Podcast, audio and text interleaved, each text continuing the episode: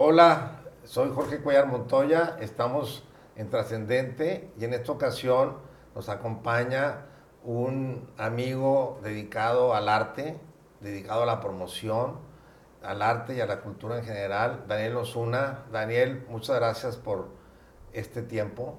No, hombre, a ti, Jorge, muchísimas gracias por invitarme. No, hombre, encantados. Vamos a tener una charla que yo sé que va a ser muy interesante para todo el público que nos escucha. Pues y esperemos, Claro, simplemente como que nos platiques cómo ha sido toda tu experiencia. Este, en el arte. En el arte, sí. Platícanos todo eso, por favor. Que yo conozco algo, pero quiero que todos... Mira, yo desde... Siempre, desde niño, siempre estuve muy metido en, pues no metido, sino me gustaba el arte. De hecho, yo tenía facilidad para dibujar y todo, y, toda mi primaria me hacía mis dibujos y todo, y ahí andaba, y ahí andaba. Desde que, pues tú te has de acordar muy bien, desde que los cerillos clásicos de lujo traían ah, tu estampa atrás, de, de ahí yo coleccionaba esas estampitas y todo. 70, ¿no? ¿Eh? Estás hablando de los 70. Sí, más allá, de 60, 60. yo creo, 60. Y pues desde ahí ya traía yo el, feeling, el feeling, pero pues ya sabes, o sea, mis padres, no, te vas a morir de hambre y que sé qué, y que eso no es arte. Y, o, el 99%, de los padres dicen de los padres dicen eso. Te vas a morir de hambre. Y qué equivocados están, sí, creo yo. Sí, este, pero pues uno les hace caso, ¿no? Y, y yo le, pues me metía a a la prepa y me metí a, la secundaria. Yo me acuerdo que desde niño yo en la primaria era el actor ahí de Los Héroes, yo de Luciano Carranza y todo eso. Yo andaba metido ahí, Entonces, entonces he hecho teatro en el... Después me fui a la carrera del Tecnológico de Monterrey, yo soy comunicólogo, y pues me metí de servicio social a hacer las, las, los, ¿cómo te puedo decir? Las escenografías de, de los conciertos ensamble y algunos, hice uno en un concierto ensamble, hice uno en la revista, actué en una revista musical del tecnológico. Entonces ahí siempre anduvimos. Gerardo Maldonado estaba dirigiendo en aquel sí, tiempo. Gerardo Maldonado y, primero el señor Ordóñez, el licenciado Ordóñez, que, que, después sustituyó a que Ordóñez, creo que es el papá de Silvia Ordóñez y de, la pintora. Y él pues también era pintor. Y Siempre lo he traído eso este, adentro de... Y ya después de, cierto tiempo, pues ya me metí a la carrera, decidí irme por la licenciatura en comunicación y después de egresado, pues me metí un poquito al grupo CITSA como jefe de comunicación interna y después ya me salí y fui delegado del Instituto Nacional Consumidor en el Estado, fui gerente regional de leche industrializada con ASUPO, en toda la zona norte. En fin, ahí fue, fue este, mi carrera en gobierno. Pero siempre cercano al arte. siempre, siempre. Yo pintaba o me metía a clases de algo y, ahí metido. ¿no?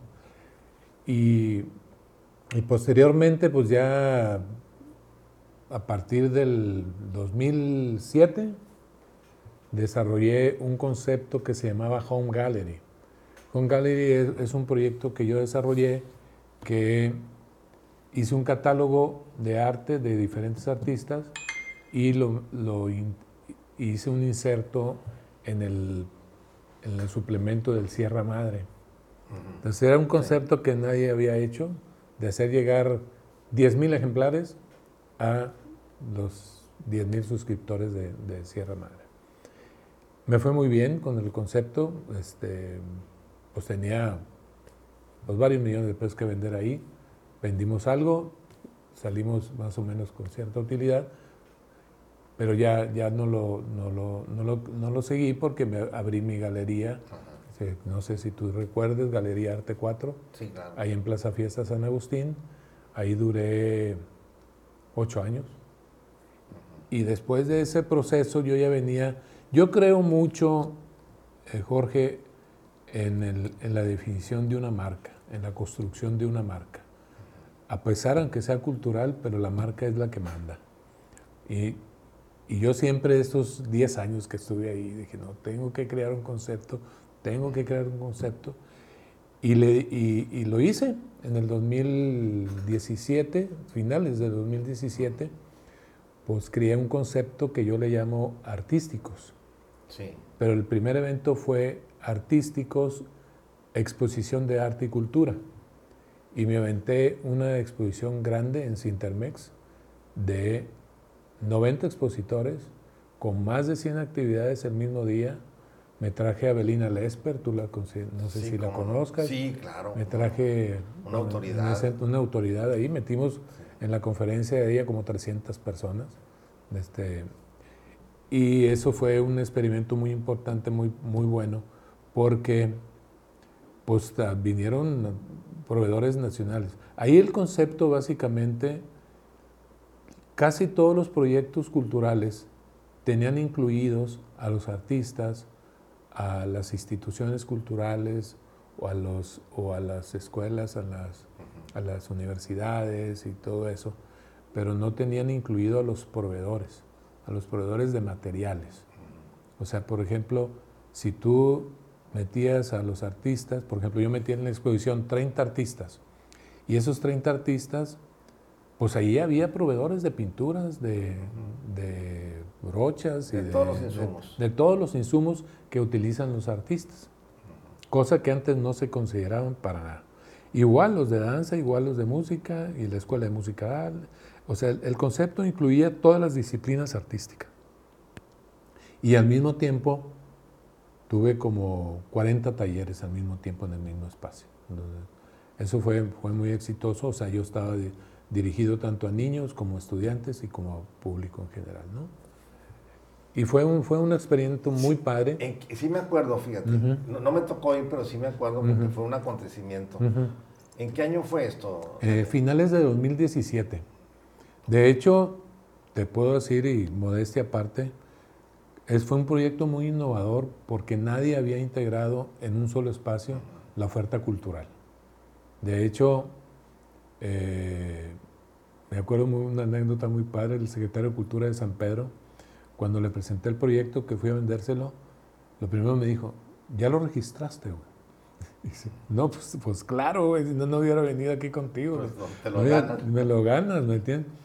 Y lo que pasa es que ahí hice nada más ese evento en Sintermex y con mucha o sea, sí logramos algo de utilidad, pero hubieran logrado una mayor utilidad, o sea, más rentable el proyecto, porque el proyecto estaba bruto. No, porque si lo haces cada año iba a ir creciendo como todo, ¿no? como, la feria del exactamente. libro, como las ferias de, educación que a mí me tocó, me, acordaba, me tocó desarrollar en el tema de educación un concepto similar. Y cada año va creciendo de sí, había, una de escuelas, ¿no? Ese es el que te refieres, de, los colegios de privados, sí.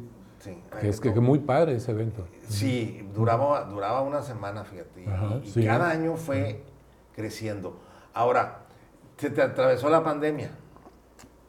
Sí. Ya en el año 2018, te lo juro que tú sabes, si has hecho eso, hacer un evento en Sintermex es súper desgastante. Sí, sí. Y sobre todo, muy caro. Hacer cualquier evento es desgastante. Sí. Pero hacerlo en internet. No, y sobre todo si no tienes experiencia. Yo, yo he hecho eventos toda mi vida, ¿me entiendes? Yo hacía los eventos de antigüedad de Gamesa y, y le metía arte y baile y ahí con, con, Fernando Guajardo y todo eso, que ya los conocía. Sí, pero cuando tienes un presupuesto. Pero cuando tienes un presupuesto. Eso, es fácil. Difícil es cuando no tienes presupuesto. Exactamente. Yo me aventé el evento de la exposición de arte y cultura con 100 mil pesos en la bolsa. Y el evento costaba un millón de pesos. Nomás para que vea. me metí ocho meses. El estrés. El estrés y todo. Y, pero con mucho, mucha pasión. Muchísima. Entonces, ya después de eso, en el 2018 dije, bueno, vamos a ver. Había que conseguir patrocinadores. Desgraciadamente, para las artes, el patrocinio es muy difícil. Sí tanto de gobierno como de privado. es una bronca. Si no traes el presupuesto, hijo, le vas a sufrir otra vez. Y dije, no, me voy a esperar. Pero ya en el 2018, finales, principios de 2019, dije, lo voy a hacer digital. Porque hacer un proyecto digital es mucho más económico. Mucho más económico. Y empecé a trabajarlo, a estructurarlo. Y Este, gracias a Dios ya... Te adelantaste a la pandemia. Me adelanté poquito, unos seis meses a la pandemia. Todavía lo estoy construyendo porque, porque es un... A final de cuentas, lo que era eh, la exposición en Cintermex, pues viene siendo un directorio, un directorio de proveedores y de artistas y de instituciones educativas y todo. Entonces, dije, bueno, pues lo voy a hacer digital. Y ahorita estoy en ese proceso de construir el sitio. Eh, ya estamos haciendo campañas para suscribir gente al, proyecto. Llevo como 200 suscriptores. Ahorita lo estoy dando gratis porque quiero construir una masa crítica de, aproximadamente unos 500 suscriptores para que cuando la gente se meta al sitio, pues le vea carnita al, sitio. Claro. Y ahí la ventaja de este, de este directorio es que voy a incluir igual todas las disciplinas artísticas. Está artes plásticas, danza, música, teatro, canto, eh, fotografía, cine, etc. Las siete, que son siete disciplinas ahí integradas. ¿no? Y aparte voy a abrir un blog de educación dentro del sitio, en el cual tanto los anunciantes como el público que se meta pueda servirle como un medio de educación artística. Y también voy a publicar eventos, eventos, todos los eventos que se quieran publicar a través del sitio. Y eso lo promuevo a través de mis redes sociales, que son Artísticos MX en Facebook e Instagram en, Facebook. Fíjate que te va a ir muy bien, porque hace falta. Sí, hace mucho Y creo que estás llegando en muy buen momento. Sí. Yo creo que la respuesta fue muy rápida y, y yo creo que mis asesores en marketing, yo ya quería salir, ¿me entiendes? vamos a poner, me dijo, no, necesitas una masa crítica más grande para que te vea más gente. Yo ya tengo gente de Cuba, de Venezuela, de Nicaragua, o sea, de todos lados. O sea, ese es un directorio abierto a, todo el país, ¿verdad? Entonces, y igual, así como tengo los, los artistas, están los proveedores, están las instituciones educativas y están los espacios culturales. Me refiero a los espacios culturales en, teatros, auditorios y se me escapa una ahorita. Teatros, auditorios. Galerías. Y, galerías y otros dos o tres. En instituciones pues están las facultades, las escuelas y las academias. Y en proveedores igual, proveedores de todas las disciplinas artísticas, ya sean de cine, video, televisión este, música, danza, los que venden los instrumentos, los que venden el vestuario de la danza, los que venden los insumos para pintar, los bastidores, los enmarcadores. Entonces la idea es crear ese directorio. No hay un directorio igual en México. No hay. Fíjate que yo he pensado, y te pregunto porque, a ver, a ver, ¿qué piensas tú? he, pensado que, que los gobiernos y los particulares le sacan la vuelta a invertirle a la cultura. Pero la cultura también puede ser negocio. Totalmente. Y debe ser negocio. Y además impacta en, en, muchos otros este, ambientes. sí, definitivamente. Por eso me parece bien interesante tu esfuerzo, porque va encaminado a eso. Y fíjate, un valor importante que yo estoy dando en ese, en ese proyecto, yo les voy a pedir suscripciones. Yo no voy a pedir comisiones sobre venta. Tú vas a abrir el sitio y vas a buscar artes plásticas. Le picas al botón de pintores, sale la risa. Cantú, sale la risa. Sergio Villarreal. Sale, sale la risa. Pues todos los anuncios de los, de los artistas y vienen con su Instagram, su Facebook y su red social. O sea, tú vas a establecer contacto directo con ellos. O sea, yo no me voy a meter. A mí me pagas por la suscripción y una suscripción sumamente accesible. Yo no voy a subir arriba de 200 pesos la suscripción. Ya sea artista, ya sea proveedor. Qué fabuloso. Entonces, pues ahí el artista que quiera entrar. Y, pues inscríbeme. Claro que sí. Aquí, traigo los 200. Aquí traigo los 200 pesos, ¿no? No, qué buena idea, Daniel. Oye, bueno, platícame, ¿cómo, ¿cómo ves la plástica en Nuevo León en el momento actual? Hijo, pues yo creo que la plástica, yo también, tú sabes, yo vendo obra, pero yo creo que el mercado de las artes es muy sui generis, o sea, tienes que hacer mucho esfuerzo para vender, mucho, porque hay mucha oferta Y tienes que definir muy bien a qué mercado quieres ir. O sea, el mercado, tú sabes, está el mercado top de los consagrados, que ahí están, aparte de, pues ahora sí que los grandes maestros, por decir, o está la obra de firma que se le llama. Menciona, son, me- menciona algunos. pues Manuel Felgueres, Alejandro Santiago, Rufino Tamayo, esos son los de firma. Y esos tienen un valor muy alto. Vicente Rojo. Vicente Rojo, que acaba de fallecer. Sí. Este, no sé, hay muchos. Guillermo Cenicero. Guillermo Ceniceros, Arturo Rivera, este, que son ya, ya muy, muy consagrados, ¿no? Ismael Vargas de Guadalajara, que un cuadro de él vale un millón de pesos, ¿verdad? Y, y- y así como ellos, Marcos Huerta. Marcos Huerta, y pues ellos están en un, en un nicho ahí diferente, ¿no? Diferente me refiero a, a la accesibilidad que pueda tener los diferentes mercados. Es como, como niveles, ¿no? Yo lo divido en, en principiantes, intermedios y avanzados. Los que son... Y, y aparte, pues están los consagrados. que Eso, Sí. hay avanzados locales, ¿verdad? Sí, claro. ¿cómo no? Gerardo Cantú, Gerardo Sergio Cantú, Villarreal, Carizosa, Carizosa. este, que son, que son, Sí. que son avanzados, ya son maestros. En Nuevo León, en sí, Nuevo sí, León, muy ¿sí? reconocidos y Ajá. muy queridos. No, y en parte del país Y también, parte o sea, del- porque, claro. porque Gerardo pues vive en Coyoacán, también tiene casa en Coyoacán, lo conoce en Coyoacán y ya después son Bellas Artes y todo, o sea, o sea son, ya son los que de trayectoria muy, muy, muy firme, ¿no? Y pues sabemos, este, bueno, vemos, este, porque yo también pinto ahí más o menos, pero Sí, claro. no es mi profesión, o sea, lo hago por un mero gusto y si se Por vende, qué vocación. bueno, si no, también, ¿me entiendes? Ahí los tengo, tengo una, una bodega ahí llena de obra que he hecho, no, más bien que he recopilado, no nomás mía, sino pues como galerista, pues ya ves, compras y vendes y todo, y, y ahí tengo una bola de obra. Y que- siempre faltan paredes, ¿verdad? siempre faltan para. Sí. Pregúntale, pregúntale a mi señora, este, me, Sí. me sacas todo esto de aquí, porque... Pero desde, es, es, es muy padre. El mercado de la plástica, pues como todo, o sea, hay de bolsillos, depende. Yo creo mucho, yo creo que uno de los principales problemas de los artistas es no definir un mercado. Yo soy muy mercadólogo. Sí, sí, Yo soy claro. mucho de marketing cultural y, y de, Sí, sí, sí. y de porque tengo esa Es preparación parte de tu formación. de mi formación. Entonces, aquí la cuestión es que tú te definas qué es lo que quieres hacer, porque está tu, pu- puedes dividir tu obra de firma y tu obra comercial o sobre pedido, que le llaman, ¿no? Entonces, si tú respetas tu, tu- tu obra de firma, tu, de tu concepto, de tu propuesta, es muy válido. Nomás que esa propuesta va a entrar a juicio de tu, de tu, de tu auditorio o de tus clientes y pues a algunos les gustará o no les gustará.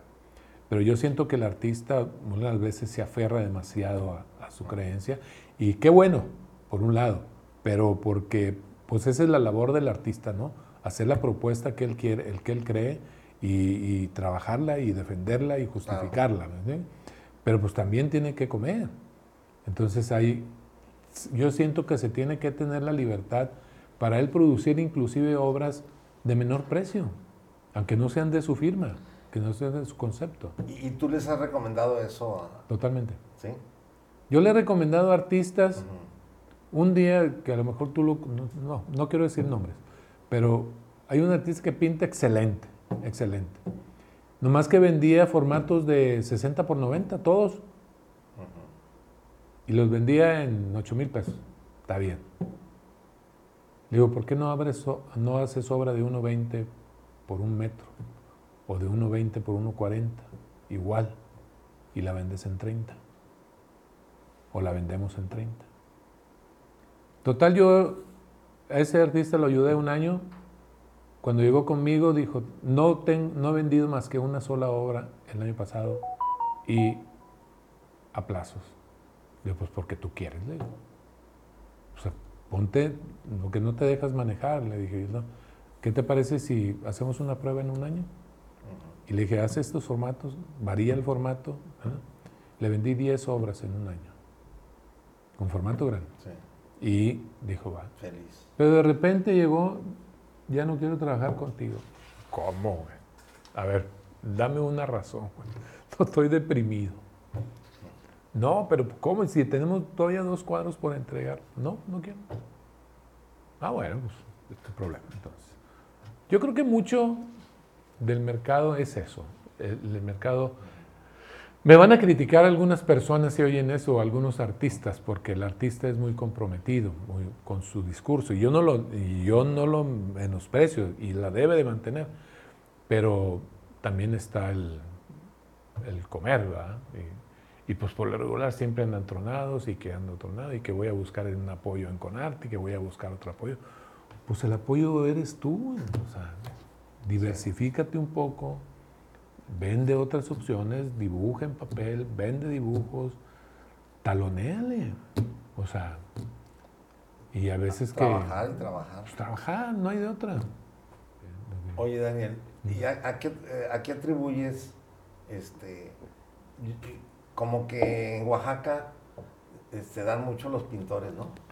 Sí, pues es un centro de producción y una escuela, una escuela muy importante. Yo creo que ahí hay escuela, es, es, un estilo muy definido, y eso es, ese es el valor que se le ha dado. ¿no? Y Francisco Toledo yo creo que ha influido mucho en, en, ese, mercado. Pero pues tienen un estilo definido. Sí, Rodolfo Morales. Es que, por ejemplo, ese es otro punto importante. Nuevo León no tiene un estilo, el norte de México no vamos a decir Nuevo León. Es lo que te iba a preguntar. No tiene un estilo definido. Que, ¿Por qué Nuevo León no? Digo, teniendo pintores, desde luego. No sé, yo creo que ahí, y ahí, y no quiero echarle toda la culpa, pero las escuelas tienen la culpa.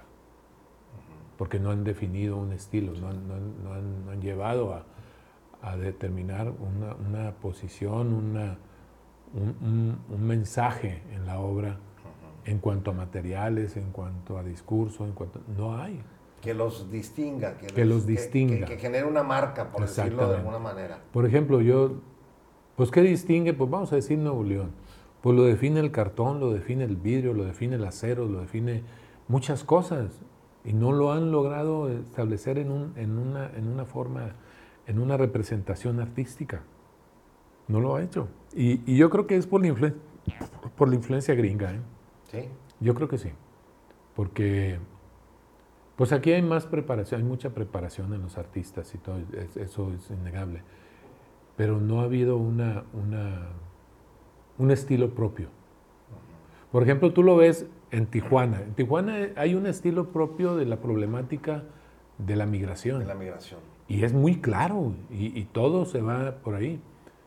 Ahora, eso es muy específico, es un tema muy específico que, que, acá no se da, me explico. Por ejemplo, en Nuevo León se ha olvidado del origen del, Estado, ¿me entiendes? O sea, el arte de los indios, el arte de las, razas este, indígenas y todo eso, no se representa en ningún momento. Muy poco, ¿no?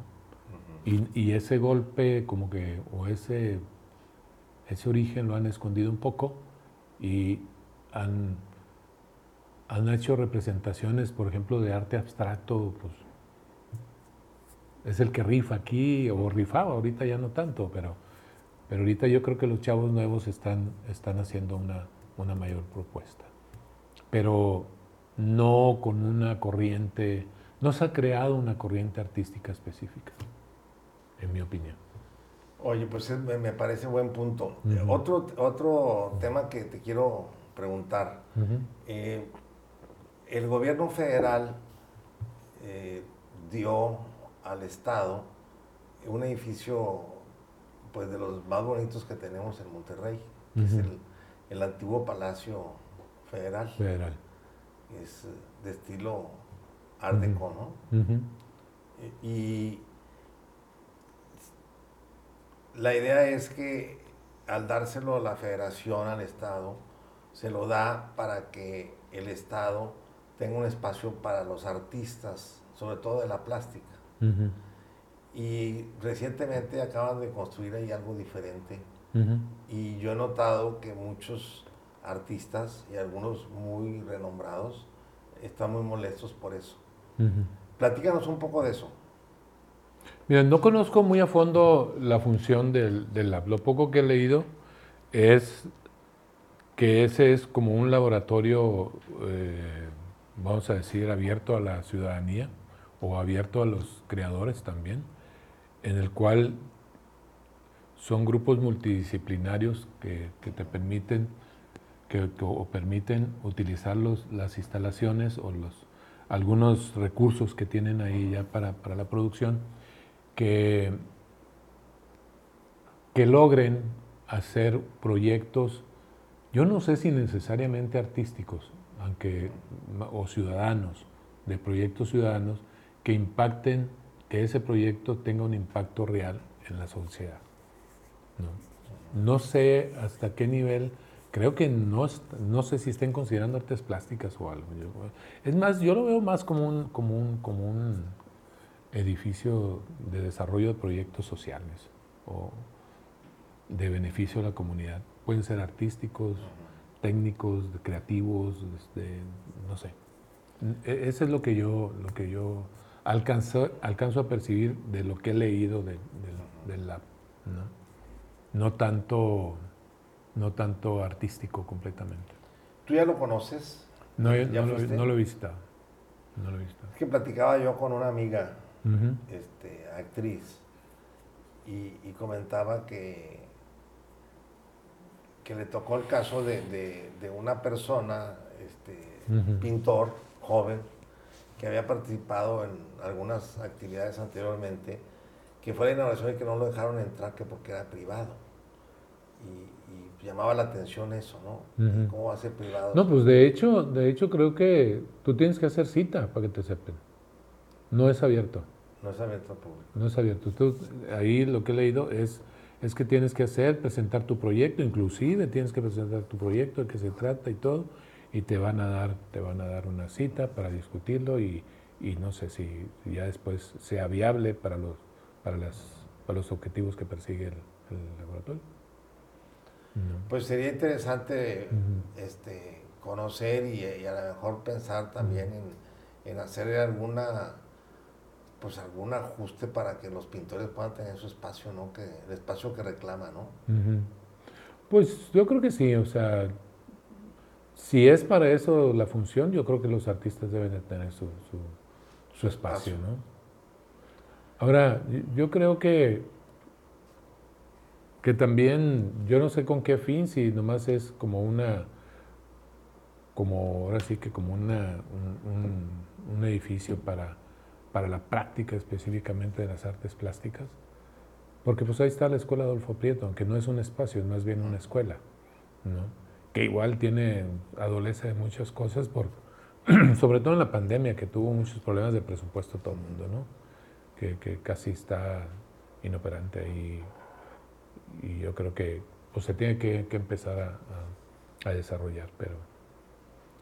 Sí, volvemos a lo mismo, siempre la falta de apoyo, ¿no? Para, sí para las artes. Para sí, los presupuestos, pues también los presupuestos que, aunque muchas veces, pues los presupuestos, tú sabes, ahí traen ahorita al, señor Marcos ahí este, con broncas y todo, pero espero que no tenga ninguna, pero este, pues más que todo, ¿cómo te diré? La, discrecionalidad del presupuesto siempre está en el director, o sea, no está, y en los programas que, que, que tienen definidos, ¿no? Yo soy, yo soy este, miembro de la vocalía de artes plásticas. Y sinceramente está muy triste. Supuestamente que estamos, estamos registrados como 500 artistas ahí y, no van a la junta ni, ni 20. Entonces, eh, eh, las vocalías han estado un poco despreciadas. ¿A qué, ¿A qué, crees que se deba ese desinterés? Pues porque no hay incentivos, o sea, no hay, no hay, no hay, no hay incentivos, no hay, no hay un programa muy definido, o sea, como que sacan este, los cursos, no hay una estructura, como, como se dice, en, yo creo mucho en una idea que se maneja en las empresas públicas, en las empresas privadas, y a lo mejor tú lo sabes, porque en las públicas, no en las que es el, el, HRP que le dicen, que es el, que es el, el programa de, de, crecimiento de, del empleado, que es un programa de, mira, tú eres, y vas a empezar aquí, tienes que tomar estos cursos, tienes que tomar estos cursos, después de este nivel vas a pasar intermedio, tienes que cubrir esto, y después para que llegues a la gerencia, mínimo tienes que tener esto. Entonces, yo... Y se marcan tiempos. Te marcan tiempos, o sea, mira, yo soy muy amigo de las, de las mujeres de la, de la Asociación de la Plástica. Y, y yo les comentaba, o sea, es que tú no puedes poner en una exposición a un principiante con un consagrado. No lo puedes poner. Con, o alguien ya triple A, pues vamos a decir. Porque cuando tú llegues o cuando tu público llegue a ver esa exposición, pues va a haber de chile bolita de manteca, ¿me entiendes? Entonces no, no, no puedes. Entonces yo creo que de esa manera también, o sea, y aparte no hay un, y, y eso que te digo es como un sistema de medición, de decir, oye, tú estás avalado porque técnicamente sabes la técnica esta, sabes grabados, sabes litografías, tomaste este curso de, de preparación, de conceptualización, de de la producción artística, el del proceso creativo. Hay muchos aspectos que se tienen que considerar para que seas un artista certificado y que puedas tener acceso a los beneficios de Conarte o de cualquier institución. ¿Me explico? Porque muchas veces el amiguismo y los grupos y todo, tú sabes, los, grupos y todo, le dan preferencia a ciertas personas, o sea, independientemente de la preparación, del mérito y todo. ¿no? Entonces yo creo que eso es lo que falta. Falta mucho, mucho trabajo de... Es como los, los asesores inmobiliarios. Todo mundo es un asesor inmobiliario. Entonces dices tú, este, oye, pero pues no hay una licencia. Entonces tú te, te vas a la buena de Dios y, te enfrentas a la buena de Dios con cualquiera, ¿me entiendes? Entonces no, o sea, hay que, hay que, hay que ponerlo... Como lo hacen en otros países. Como lo hacen en otros países, ¿me entiendes? Es, profesionalizar la profesión, digo, la, actividad. No necesariamente que tú seas un licenciado en artes visuales, seas un buen artista. Está saliendo, eres un, recién egresado. Bueno, recién egresado, a ver, vente, ¿quieres certificarte? ¿Quieres certificarte como, como artista ante Conarte? Bueno, tienes que cumplir esto. ¿Así? Pues es muy buena idea. Y te hace merecedor, y te hace merecedor de entrar a competir por los, por los apoyos. En el caso de Nuevo León, ¿tú qué recomendarías para, pues este, esta administración ya está terminando, pero en la siguiente? No solamente para el tema de, las artes plásticas, sino para todas las actividades. Pues es que todo. O sea, toda la danza, la música y todo, todos tienen su sus parámetros que cumplir. ¿no? Entonces te los tienes que cumplir. Yo digo para entrar a los apoyos o para decir, con esto tú eres merecedor de exponer en el Centro de las Artes o en cualquier espacio público. Porque ahorita los museos ya sean de los municipios, de los estados, de donde sea, entra cualquiera. ¿No? Pues estamos en, en, buen momento, Daniel. Sí porque estamos eh, inmersos en un proceso para cambio en el gobierno. Ah, en, pocas palabras o en muchas, porque ya vamos a terminar, este, ¿tú qué le dirías a, las autoridades que les tocará estar? Pues yo creo que profesionalizar, o sea, darle, darle certidumbre, darle certidumbre y medir esa, esa, esa, certidumbre que, o esa, ahora sí, habilidad que tiene cada quien, certificarla y, que esté abierto a, los apoyos. Yo creo que falta más también trabajo de campo. Yo crearía proyectos comunitarios en, muchas colonias, ya sean, ya sean galerías, ya sean teatros, ya sean cosas. Otra cosa, yo creo que con la pandemia va a cambiar mucho la actividad en los teatros. Yo concesionaría de alguna manera algunos teatros del Estado a inversores privados, porque esos son los que le van a meter ganas. A empresarios, así lo que oía ahorita con tu anterior. Oye, pues ¿sabes qué? Pues está es el teatro, güey. Por rentas, préstaselos para ensayos. Quítales gastos. porque ahorita, pues sí te lo presto, pero te voy a cobrar. Por eso, pero eso ya está pagado por los impuestos. ¿Me digo? Deja que el grupo este, y ya que haga su obra, ya cóbrale cóbrales un porcentaje, pero de mientras déjalos ensayar. O sea, no los dejan ni ensayar. O sea, cobran ensayos y andan en su casa y en su patio y demás. O sea, hay cosas como esas. O sea. Por ejemplo, yo, ¿qué haría, por ejemplo, en, en, en, las cuestiones de artes plásticas? Pues yo pondría a los estudiantes desde que están en la, en la escuela a crear sus galerías de barrio. O sea, todo el mundo tiene una cochera, todo el mundo tiene un cuarto disponible. Pues hazte, o sea, hazlos trabajar. ¿no? Hazlos trabajar para que ellos mismos empiecen a, sentir la lana, ¿me entiendes? Y el gusto y exponer. Incluso hay bibliotecas también. Hay muchos espacios de gobierno y no municipales, que están solas. Estatales, que se pueden utilizar. Dime quién va a la biblioteca ahorita ya, Mario. ¿Quién va? No, porque además con la tecnología, pues aquí tienes Por eso. una biblioteca. Pero una práctica de, teatro, de música, de danza, pues necesitas un espacio cerrado. O sea, yo creo que falta pensar más en, el artista. Porque aparte, también es un cambio permanente de funcionarios y, y programas y todo. Y, y cada cambio cada tres meses. Yo creo que eso hay que legislarlo. No. En base a programas muy concretos. ¿no?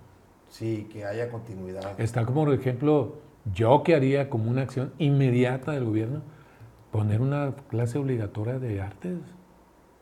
¿Por qué? Porque aparte de que vas a poner la, escuela de arte o la, clase obligatoria de arte, le vas a dar chamba a miles de estudiantes que salen cada año.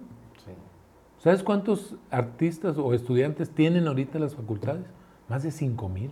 La Facultad de Artes Visuales tiene 2 mil alumnos. ¿Qué van a hacer esos 2 mil alumnos saliendo?